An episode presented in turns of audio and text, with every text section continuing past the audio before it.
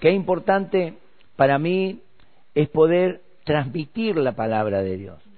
Mi compromiso con Dios es predicarla y enseñarla. Tu responsabilidad es creerla o rechazarla. Y lo importante de esto es que la palabra de Dios no es palabra de hombre. Muchas veces charlando con personas que quieren poner su, su ideal, dicen, pero si fue escrita por el hombre, si fue escrita por la mano del hombre. Sí, Dios utilizó esos hombres eh, llenos de su espíritu, donde su mente, su espíritu, todo su ser era tomado una forma misteriosa. La palabra de Dios dice inspirado. La palabra inspirar significa llenado, dirigido, guiado, sin que pierda el sentido, sin que pierda el control. O sea, los hombres eran parte del mensaje en ese momento.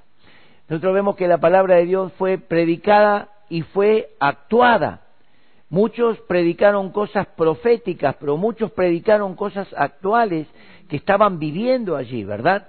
Y lo importante de esto es que Dios, a través de su palabra, se da a conocer, da a conocer su voluntad, su propósito y lo que Él quiere hacer.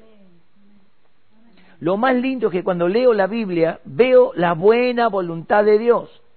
Es como los ángeles cuando nació Jesús, le dijeron a los pastores, gloria a Dios en el cielo, paz en la tierra y buena voluntad sobre los hombres. Esa es la buena voluntad de Dios. Cuando Cristo nació a esta vida, a esta tierra, Él nació para que la buena voluntad de Dios sea dada a conocer. Y es lo que queremos. Yo quiero hablar acerca de la seguridad en la palabra. Es tan difícil hoy estar seguro de las cosas no sabemos a quién creer. Con esto del coronavirus, eh, unos dicen una cosa, otros dicen otra, ¿verdad? ¿A quién le creemos? Eh, ¿Dónde depositamos nuestra confianza, nuestra seguridad? Desde ya, todos están de acuerdo en que la mejor manera de controlar esta enfermedad es tratando de aislarse y mantenerse a distancia, podemos ver cuando vamos a hacer algún mandado, alguna compra, estamos a dos metros uno de otro. Una cola que tendríamos que hacer en diez metros, hoy tenemos una cuadra. uno va a hacer la cola y dice, uy, pero si uno va reduciendo espacios, estamos ahí a unos diez metros de la puerta del negocio. Pero qué importante saber, y yo felicito realmente y bendigo a esas personas conscientes que, que toman eh, lo que el gobierno y la ciencia nos está, la medicina nos está enseñando, lo toman de en serio. La otra vez fui a comprar a la forrajería unas cosas para la casa, comedita para los pescados, y estaba dos personas adentro siendo atendidas, otra cerca de la puerta y yo estaba afuera, más guardando la distancia. Y viene un hombre, baja de la camioneta y se manda derecho. Los que estaban vendiendo, lo miraron, se miraron y se murmuraban algo. Y el hombre se vio como observado por todos, ¿no? Y dijo, tengo que estar atrás, ¿no? Dando a entender, no, estoy acá de, yo estoy de portero, le iba a decir. O sea, hay gente que no se da cuenta todavía. O está en su problema o no le interesa, como diciendo, no pasa nada. ¿Saben cuánta gente habrá dicho no pasa nada en Italia? ¿Cuánta gente habrá dicho no pasa nada en Japón, en China? ¿Cuánta gente habrá dicho no pasa nada donde hoy vemos, hoy Brasil, esta, esta problemática, no quiero hablar mal, pero donde el presidente dijo no hay problema, salgan a la calle, vayan a trabajar, se abran las escuelas, y ahora se está dando cuenta de que eh, eh, eh, esto es en serio. Esto es en serio. Esto es para muerte. La prevención, el cuidarse, el obedecer, nos lleva a poder conservar un poco más la vida. Esa es la seguridad que tenemos. Ahora, ¿qué seguridad tenemos en la palabra? Quiero hablar de algo muy importante en esta noche, que habla acerca de la herencia. Y dice en Hebreos capítulo 9, verso 15 al 17, así que por eso es mediador de un nuevo pacto para que interviniendo muerte para la remisión de las transgresiones que había bajo el primer pacto, los llamados reciban la promesa de la herencia eterna. Porque donde hay testamento, es necesario que intervenga muerte del testador, porque el testamento con la muerte se confirma, pues no es válido entre tanto que el testador vive. Quiero orar, Padre, en el nombre de Jesús. Oro para que se cumpla tu palabra y en esta noche tú puedas abrir el entendimiento de cada uno de los que está escuchando y que cada uno pueda prestar la atención para que puedan entender tu palabra, que puedan comprender las escrituras. Te damos gracias porque tu palabra no va a volver vacía. Oramos en el nombre de Jesús. Amén. Entonces yo quiero hablar acerca del valor de la herencia. La herencia. Todos sabemos el valor de la herencia, ¿verdad? Cuando sabemos que nos quedó una herencia, sabemos que es algo que nos pertenece. Pero, como dice acá, cada persona que quiere dejar algo a su generación, a su descendencia, estando con vida, delante de un juez, delante de un escribano, él divide la herencia o señala qué es lo que le corresponde a cada uno de los que están anotados en el testamento. No puede venir el vecino de al lado que no está en el testamento decir, no, pues yo fui, él me quería muchísimo, así que algo, algo me tiene que tocar. Lo va a mirar el juez y le va a decir, lo único que te puede tocar es el timbre, nada más alguno. Pero qué importante, escuchen, porque con lo que yo digo ahora, vamos a terminar el mensaje. Qué importante, el testamento es escrito por alguien que va a dejar algo a las generaciones futuras. Ese alguien, para que nosotros podamos heredar eso verdaderamente, que sea nuestro, tiene que morir, como dice acá. Si no hay muerte, las cosas están habladas. Son promesas, son reales, son poderosas, pero todavía no tengo derecho, ¿verdad? Ahora Cristo hizo promesas. Cristo tomó las promesas que el Padre hizo en el Antiguo Testamento y las promesas que Él habló, y para que eso realmente nosotros lo podamos poseer, tuvo que morir en la cruz. O sea, Él murió con el propósito de perdonarnos nuestros pecados, que quedemos arreglada nuestra vida con Dios, que ya no seamos deudores a Dios por nuestro pecado. Pero no solamente para eso, sino que murió también para sellar la herencia. Es decir, ese testamento el Señor lo selló, lo validó con su muerte. Y al resucitar de los muertos, a mí me gusta el pasaje de Juan capítulo 20, verso 21, dice, todas las cosas me fueron dadas por el Padre. Como el Padre me envió, yo los envío. Quiere decir que ya hay algo, ya hay algo que nos pertenece. Somos herederos. Escuchen esto. En Romanos capítulo 8, verso 16 dice, y 17, dice, el Espíritu mismo da testimonio a nuestro Espíritu de que somos hijos de Dios. Y si hijos, también herederos de Dios y coherederos con Cristo. Si es que padecemos juntamente con Él, para que juntamente con Él seamos glorificados. Glorificado significa aprobado. Y acá es donde voy.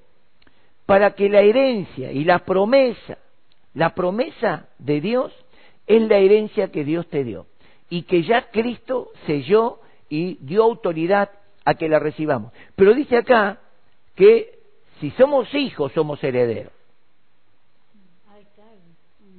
Si somos hijos, la herencia no es dada a cualquiera. Es verdad que en esta, en esta vida, en esta tierra, alguno puede dejar parte de la herencia para algún bien, algún orfanato, asilo de anciano, alguna cuestión, ¿eh, ¿cómo? Una obra de caridad.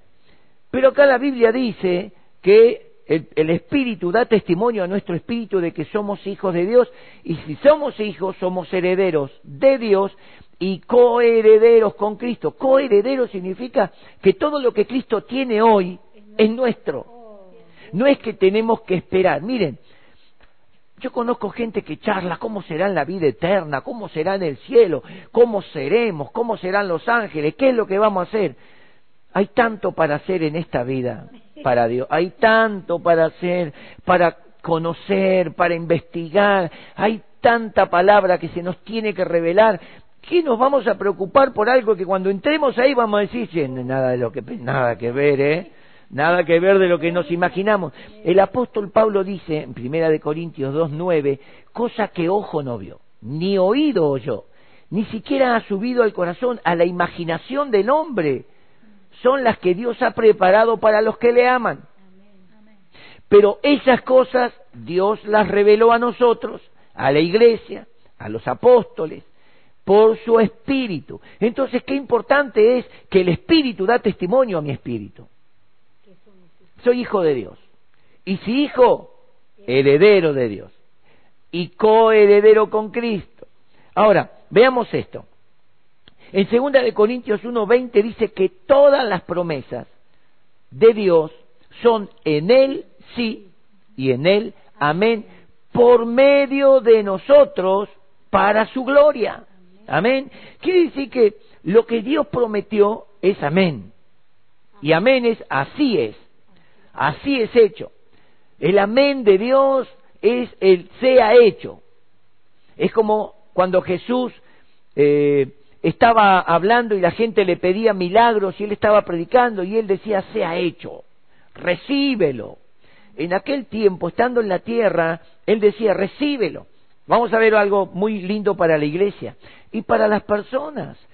Eh, si hay personas nuevas que nos están escuchando, invitados, o alguno le dijo, che, escuchá, fíjate, eh, eh, estos mensajes, el pastor nos, nos predica. Quiero que sepas que necesitas a Cristo. Ahora, ¿cuáles son las promesas? Dice, todas las promesas del Señor, todas las promesas de Dios. ¿Cuáles son las promesas? Y acá yo quiero desarrollar dos puntos sobre las promesas. Dos puntos nada más. Uno es la salvación por medio de Cristo. No hay milagro más grande en este mundo que ser salvo. Podés recibir un milagro de sanidad, que lo recibís, pero mañana te podés enfermar de otra cosa. Podés recibir una, una bendición financiera, pero la vas a tener que elaborar porque se te va a terminar, a tener que producir. Pero algo muy grande que va a la eternidad es la salvación, es la vida eterna, es algo y es la primer promesa de Dios. Miren lo que dice Juan 3:16, que de tal manera amó Dios a este mundo. Amó tu vida, amó mi vida, que dio a su Hijo en la cruz, para que todo aquel que en Él cree no se pierda, mas tenga vida eterna. Esa es una promesa y eso es una herencia.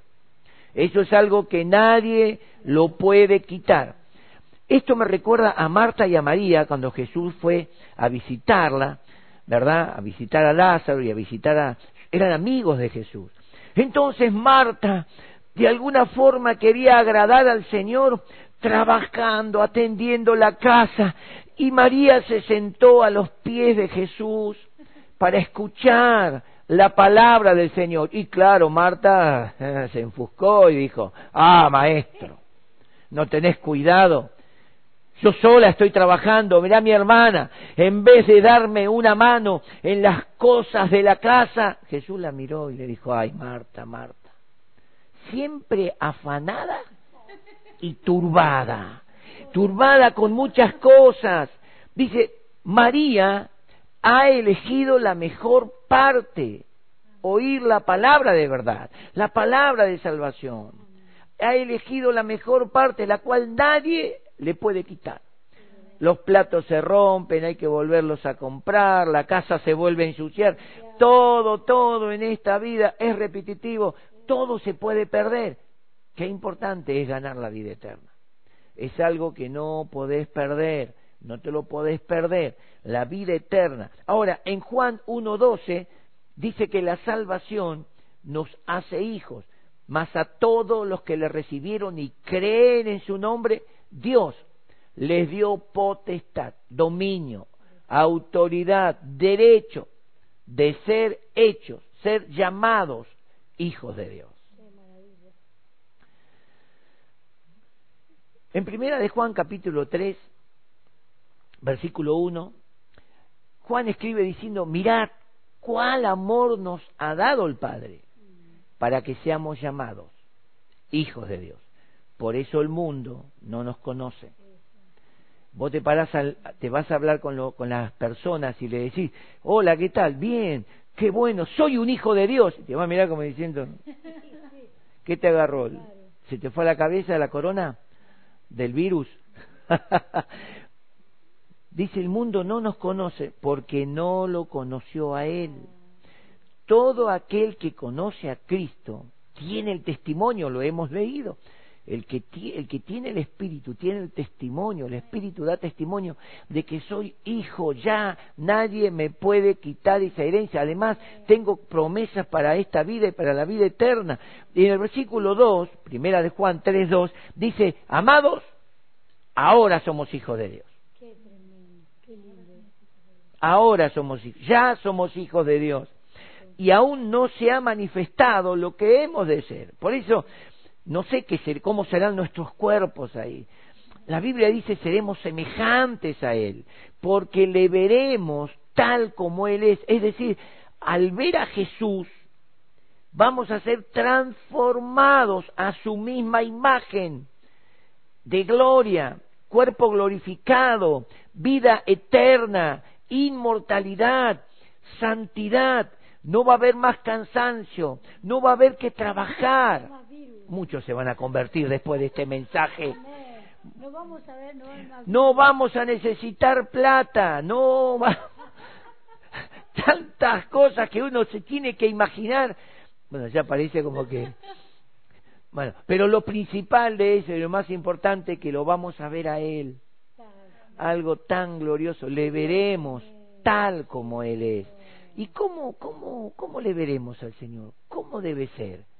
igual como Él fue en la tierra, glorificado, pero lleno de amor, lleno de ternura, que abrazaba a los niños, que se sentaba con los niños en el piso, que los bendecía, que sanaba enfermos. Eso lo hacía acá en la tierra, ya no va a ser necesario. Que los miraba con amor, que se compadecía, que miraba las multitudes que iban de acá para allá tratando de buscar una dirección y él dice, tengo compasión porque están sin pastor, no tienen dirección. Qué bueno que en esta noche Jesús pueda ser tu pastor y Él pueda direccionar tu vida a esa vida eterna. En primera de Juan 5, 11 y 12, un poquito más adelante, donde yo nombré, dice, y este es el testimonio, que Dios nos ha dado vida eterna, y esta vida está en su Hijo, en Jesús. Pero eh, fíjate la particularidad del versículo 12. El que tiene al Hijo, tiene la vida. Qué importante es aceptar a Cristo, reconocerlo como el que perdona tus pecados, el que te salva, reconocerlo, porque el que tiene al Hijo, tiene la vida. El que no tiene al Hijo de Dios no tiene la vida. Y ahí ya nos estamos acercando a lo que dije al principio. ¿Será tuya la herencia? ¿Sos coheredero con Cristo hoy y heredero de Dios mañana? Porque mañana yo voy a heredar lo eterno cuando yo pase de esta vida a la vida eterna. Hoy no puedo, hoy tengo vida eterna por la fe en Jesucristo, porque soy de Cristo, porque estoy en Cristo, tengo vida eterna.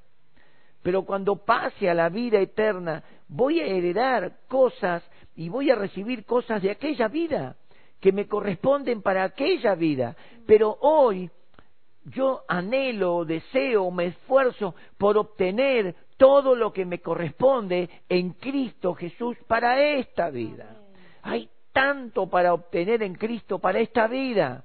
No digo plata, fama, no digo, digo la vida de Cristo, la comunión, esa presencia de Cristo, la llenura del Espíritu Santo, la manifestación de los dones, el ministerio, hay, hay tantas cosas que cuando uno se pone a mirar dice, déjamelo de la vida eterna, déjamelo para después, porque tengo que desarrollar tanto hoy. Crecer en la palabra, estudiar la palabra, a través de la Biblia conocer más a Cristo. El apóstol Pablo hablando en Filipenses, él dice, yo no solamente quiero conocerle a él en su sufrimiento, sino aún quiero experimentarlo en su muerte. Es decir, él, él quisiera experimentar lo que Cristo experimentó en su muerte. Nadie lo va a poder experimentar. Porque te digo algo, Él murió tu muerte y mi muerte. La muerte segunda tenía autoridad sobre nosotros porque éramos pecadores. Cristo tuvo que entrar en la muerte segunda y cerrarle la puerta para todo aquel que cree en Jesús. Quiere decir que la muerte segunda, el alejamiento de Dios, el olvido de Dios, no tiene derecho sobre los hijos de Dios, sobre la iglesia de Jesucristo cuántas bendiciones vamos a obtener en aquel lugar. Ahora, el que tiene al Hijo tiene la vida, el que no tiene al Hijo de Dios no tiene la vida. En este momento, tu primera preocupación o lo primero que tenés que hacer es examinarte. ¿Tengo vida eterna? La Biblia dice que el homicida no tiene vida eterna, permanente en él. Y homicida el apóstol Juan escribe en el capítulo 2, dice que el que no ama a su hermano, el que no ama de verdad, es homicida. O sea que el homicida no es el que mata en un sentido físico, sino aquel que quebranta un principio espiritual, aquel que mata la comunión de Dios, aquel que habla mal contra los hermanos, Aquel que habla mal de las cosas de la iglesia es un homicida. La palabra de Dios dice uno de los mandamientos, no matarás. No habla solamente del matar físicamente, habla de esto. ¿Cuántas personas están muertas por traiciones, por engaños, por un montón de cosas que mataron sus sueños, mataron su vida, mataron sus sentimientos? Y hoy están como muertos. No saben si realmente disfrutar la vida o dejarse morir. Te doy un consejo, disfruta la vida. Acepta a Cristo. Decirle, Señor, vos sabés, porque Él lo sabe todo. Amado, amada, Él lo sabe todo. Él sabe por qué pasaste, por qué lugar, por qué situación.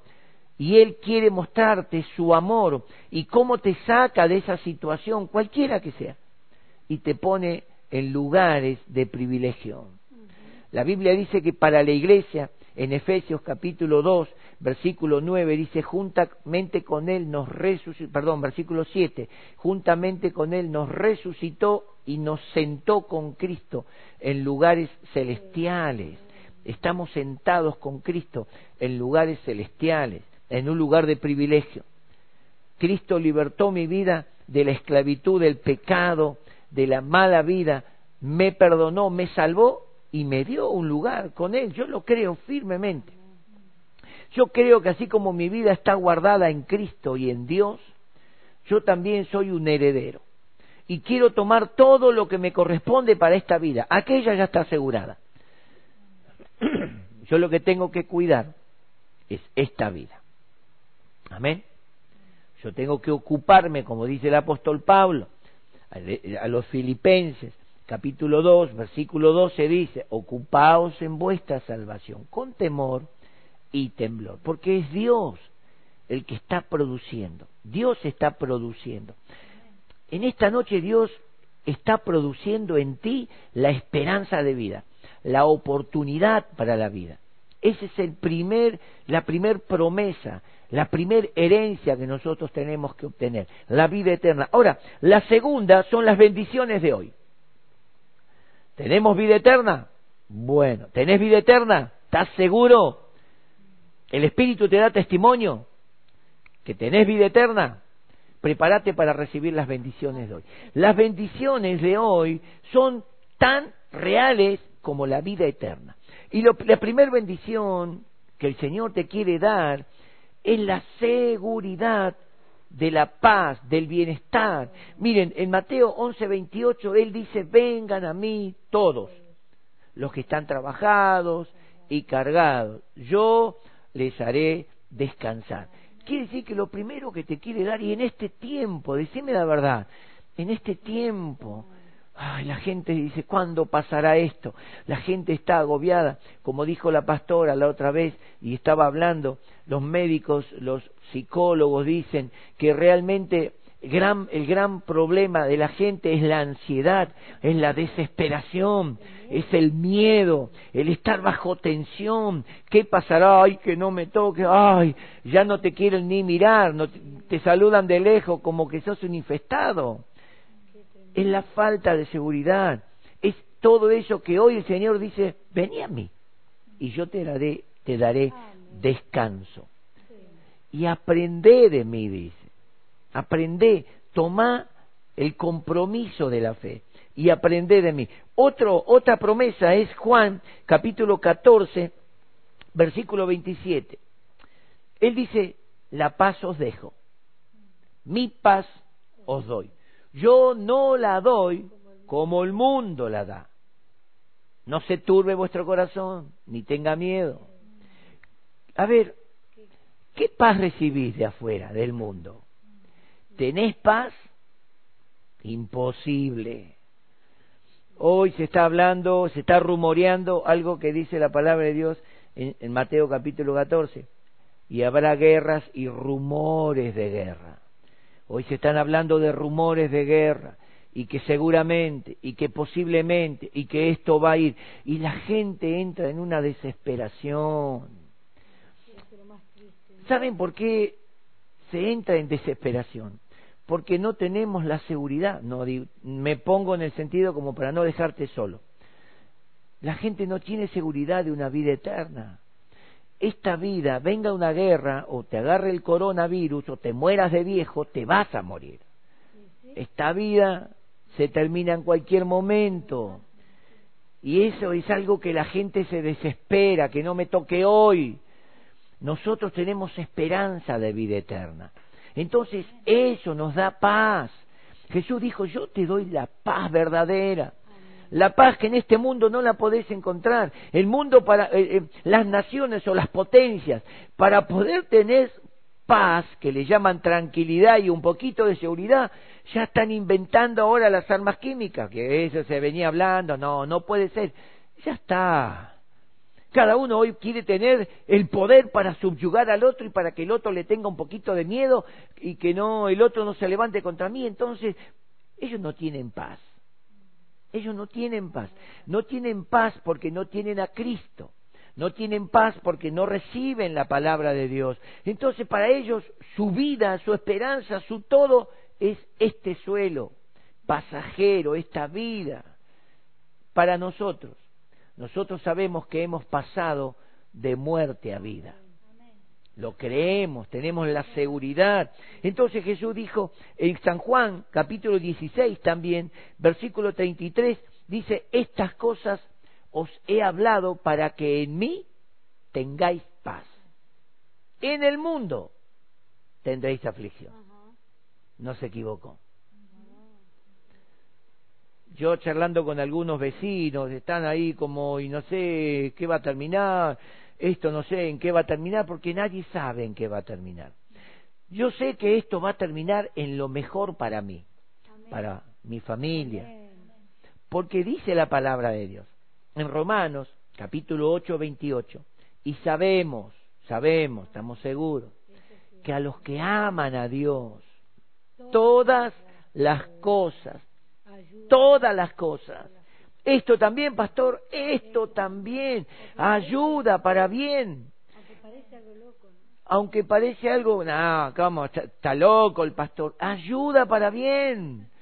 Esto es a los que conforme a su propósito son llamados, están en el testamento, están en el libro de la vida del Cordero que es Cristo. Esto es para aquellos, para mí, para mi familia, para vos, para todo aquel que está anotado, para todo aquel que es llamado con propósito. ¿Viste por qué nos llamó el Señor? Hoy tenemos paz. Que, que, a veces nos sorprende alguna noticia. Estábamos escuchando estos días mil muertos por día hay en Italia, terrible. Uno, un muerto, diez muertos ya es desesperante, mil muertos es algo ah, que, la gente dice, ¿qué, ¿qué va a ser de todo esto? ¿Qué va a pasar en el mundo? Tendréis aflicción. Pero confiad, dijo Jesús, yo he vencido al mundo. Yo soy más que victorioso. No por mí, por Él. Ella venció. Él venció el pecado en la cruz. Él llevó todas nuestras enfermedades en su cuerpo en la cruz. Él venció la muerte cuando resucitó y Él ascendió a los cielos para mostrarnos una vida eterna verdadera. Yo estoy seguro, yo estoy tranquilo. El apóstol Pablo dice que ya no vivo yo, ahora vive Cristo en mí. Y lo que ahora vivo en la carne, lo vivo en la fe del Hijo de Dios, el cual me amó y se entregó a sí mismo por mí. Para mí el morir es Cristo, dice. El vivir es Cristo, perdón. Y el morir es ganancia. Hablar hoy del morir es ganancia, es desesperante, porque para nosotros lo que vale es lo que tenemos, lo que hemos alcanzado. Ay, no puede ser que termine el quincho y, me muera. Yo termino el quincho y si me muero me voy a un lugar de gloria. Me voy a un lugar mejor. Ay, pero ¿qué, queda para los hijos que lo disfruten, no hay que ser egoísta, pero uno en esta vida tiene que seguir trabajando, tiene que seguir haciendo, disfrutando la vida natural y la vida espiritual. La vida natural es todo lo que Dios te da, esas bendiciones, el trabajo. Hay que seguir plantando arbolitos, dice la pastora. Nosotros estamos hablando acá con, con Marquito Ahí tenemos una planta de zapallo que es una bendición, da unos zapallos así, y le estamos diciendo a Marquito, el año que viene vamos a arrendar un pedazo de tu terreno y vamos a poner una huerta. Y alguno dirá, eh, pero y es algo lindo, es algo natural y es algo sencillo, hay que disfrutarlo. Cuando pasa la eternidad, me voy a ocupar de aquellas cosas que Dios ha preparado allá para mí. Mientras estoy acá, disfruto todo, mi matrimonio, la familia, con los hijos, con las nietas. Cuando pase todo esto nos vamos a volver a reunir en el quincho y hacer un pollo al disco. Y, y bueno, y uno dice, ay, miren lo que habla el pastor. Es la vida verdadera, sin perder la vida eterna, ni perder en cuenta la bendición. esta es otra bendición que Dios nos ha dejado. En San Juan, perdón, en Mateo capítulo 4, escucha esta bendición. Versículo 23 dice, y recorrió Jesús toda Galilea, enseñando en la sinagoga de ellos y predicando el Evangelio del reino y sanando toda enfermedad y toda dolencia en el pueblo. En el tiempo de Jesús, nosotros leemos en la Biblia y escuchamos que de todas las ciudades venían caravanas. Es como cuando participábamos en las campañas de nuestro hermano Anacondia, Freyson. De todos lados venían a la Argentina. Bueno, ya no venían en carreta ni en mula, venían en, en, micros, venían en avión, venían con sus autos, venían porque en ese lugar Dios estaba haciendo milagros, maravillas, tremendos, y había salvación, y había liberación de personas que estaban tanto tiempo atormentadas por espíritus inmundos, el poder de Cristo en la boca, en, en, la autoridad de este varón, nuestro hermano Anacondia, era tan fuerte, tan maravillosa, que el nombre de Cristo era glorificado. Jesús andaba igual, andaba sencillo por las aldeas, por los campos, entraba a las ciudades, en los pueblos, entraba a la sinagoga y enseñaba la palabra de Dios. Manifestaba la gloria de Dios a través de su vida y toda persona que estaba enferma la sanaba. Personas venían gritando, clamando. Ahí tenemos a Bartimeo tenemos a la sirofenicia que se llevó la bendición, tenemos al centurión, el centurión, un hombre de autoridad, vio en Cristo una persona de autoridad espiritual y le dijo, Señor, no es necesario que vengas a mi casa, no es digna, solo di la palabra y mi siervo sanará.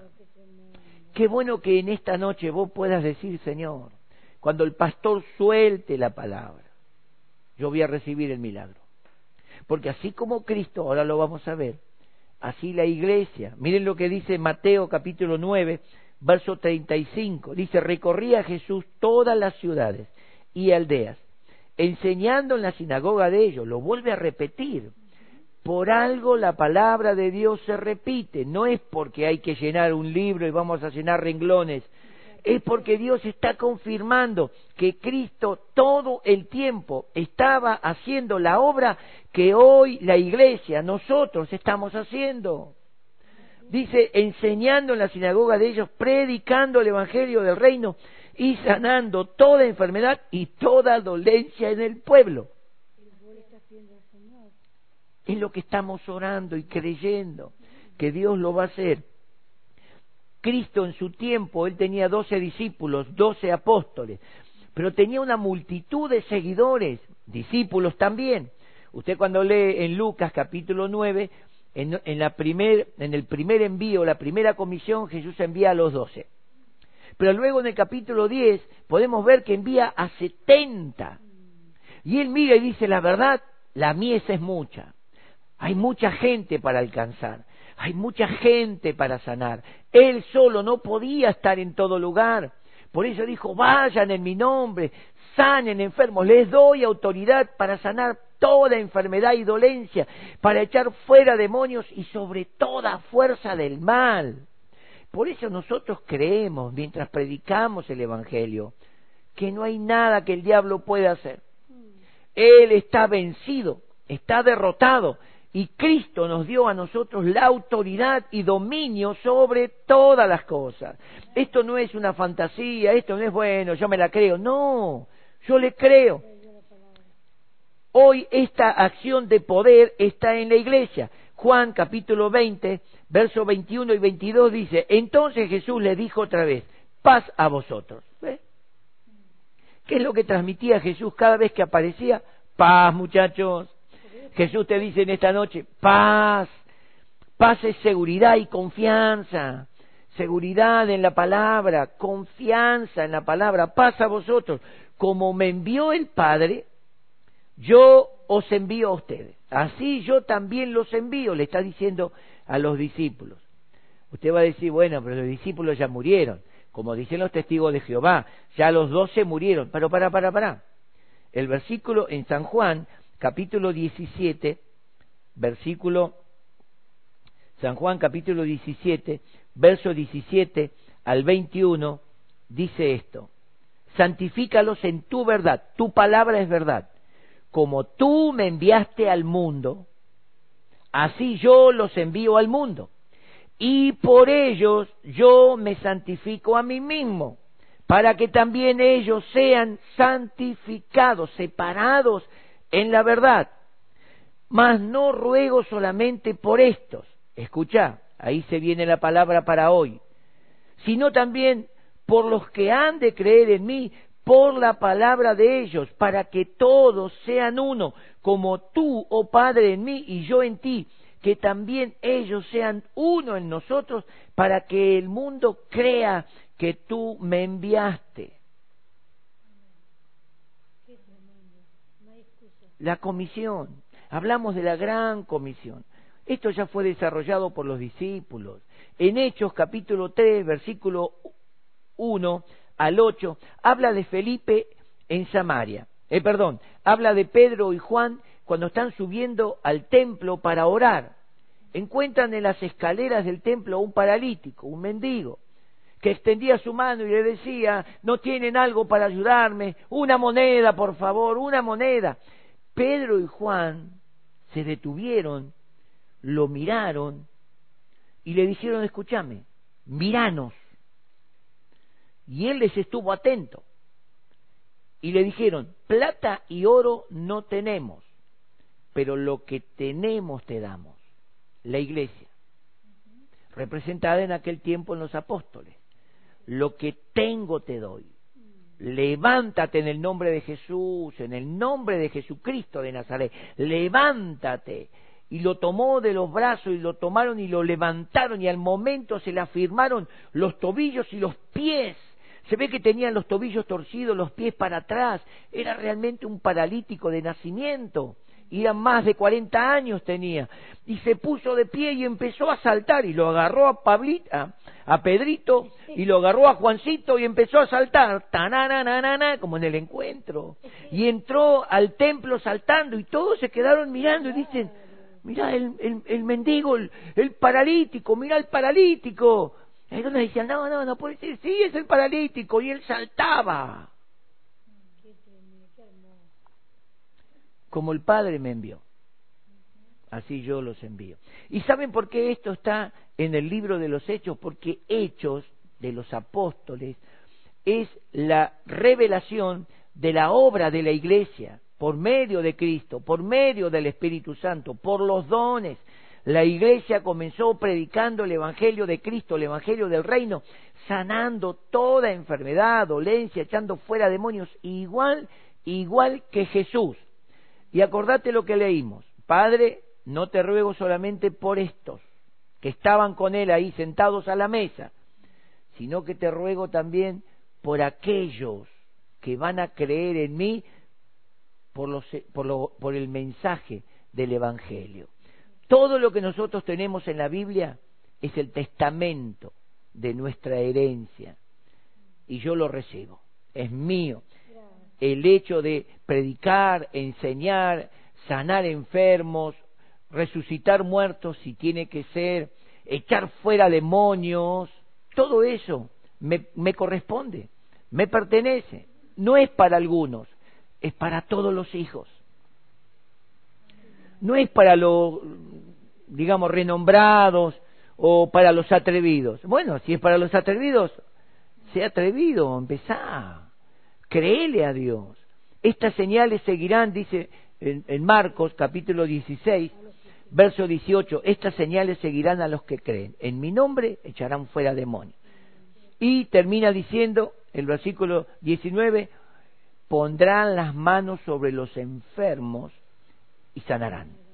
O sea que los que creemos tenemos el testimonio del Espíritu y tenemos el testimonio de que esas obras van a suceder. No me quiero adelantar. El capítulo 8 del libro de los Hechos, versículos 5 al 8, tenemos la obra de Dios a través de Felipe.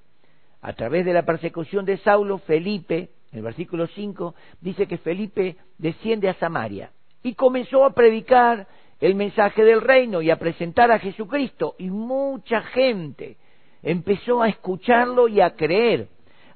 Escucha esto. Jesús ya había pasado por Samaria. Jesús ya estuvo en Samaria cuando él estaba con vida. Los discípulos también estuvieron en Samaria.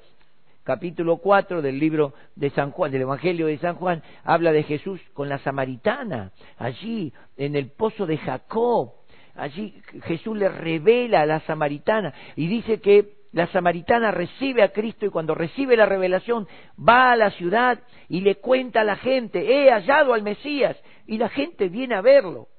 Y le rogaron, al ver los milagros que Jesús hacía, al ver las obras y el mensaje, le rogaron que se quede y él se quedó dos días más. Jesús no tiene apuro. Esto de que, pastor, predique poco que la gente está apurada. Mira, más de tu, el portón de tu casa no te vas a ir ahora, no tenés que tomar colectivo. No sé si alguno se levanta mañana para ir a laburar. ¿Por qué? Jesús no estaba apurado. Jesús le dijeron, por favor, y se quedó dos días.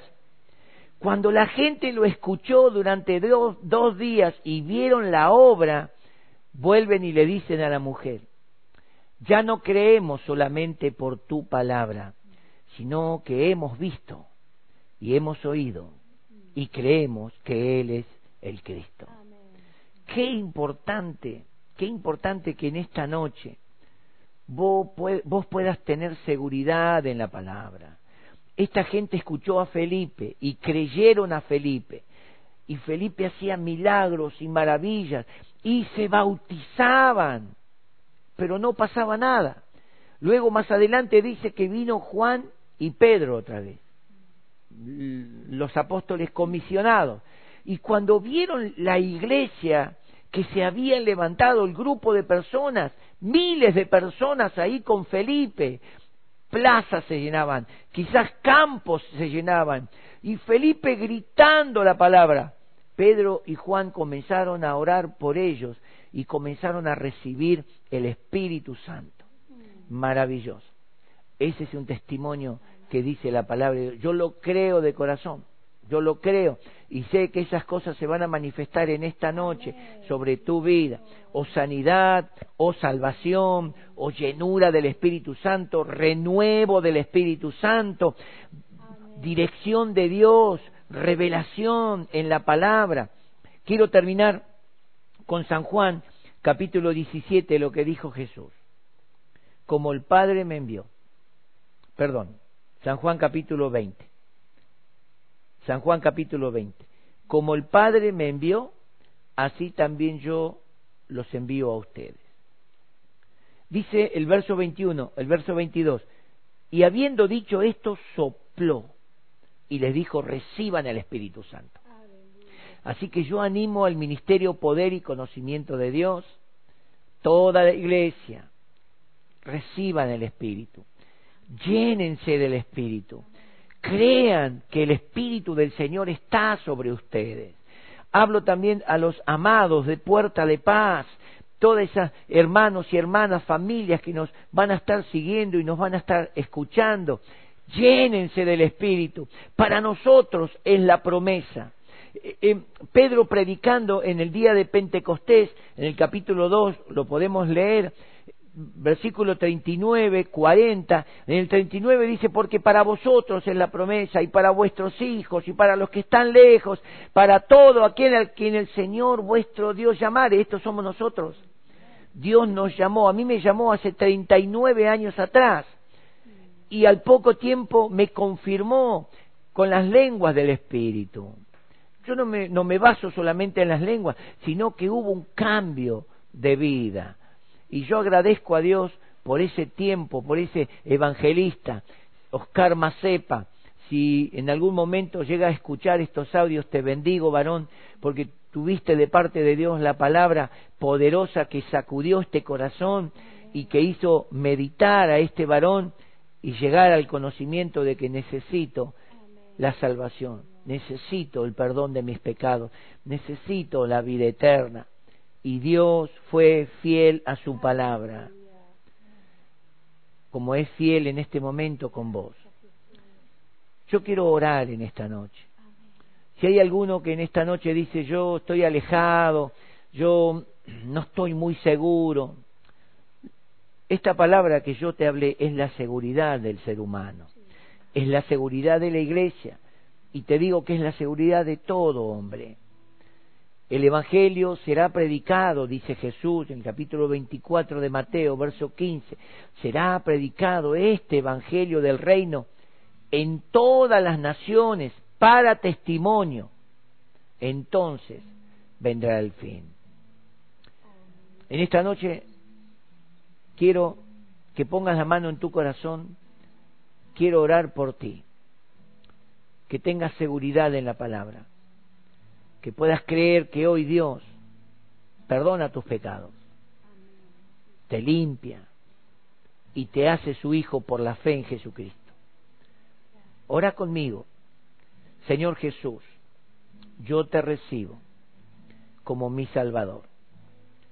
Te pido perdón por mis pecados y por haberte ignorado tanto tiempo. Te pido que envíes el Espíritu Santo a mi vida, para que mi vida sea transformada por el Espíritu Santo. Quiero ser un hijo de Dios, una hija de Dios, y quiero tener el testimonio del Espíritu en mi vida. Yo te doy gracias por esta palabra, por este amor, en el nombre de Jesús. Amén. Amén. Si en esta noche hiciste esta oración, sepas que Dios escuchó esta oración.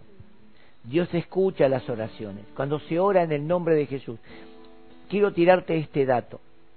A veces decimos, yo soy tan malo, o, quizás esto está llegando allí a donde, las cárceles, donde están los que están privados de la libertad y quizás por el teléfono eh, algún familiar les pasó el dato y estás viendo.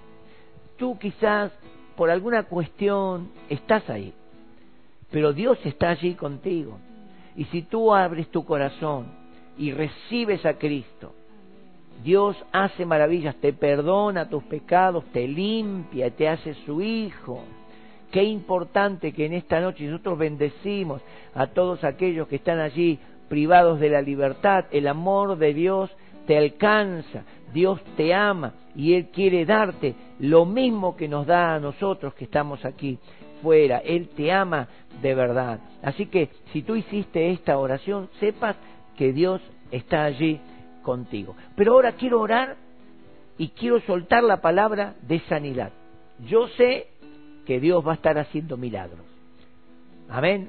Quiero orar en forma especial. Hoy a la mañana estaba en la presencia de Dios, estábamos charlando con papá en mi altillo y le dije, Señor, quiero hoy quiero orar, quiero orar por los enfermos de cáncer, los que están bajo este juicio, esta enfermedad.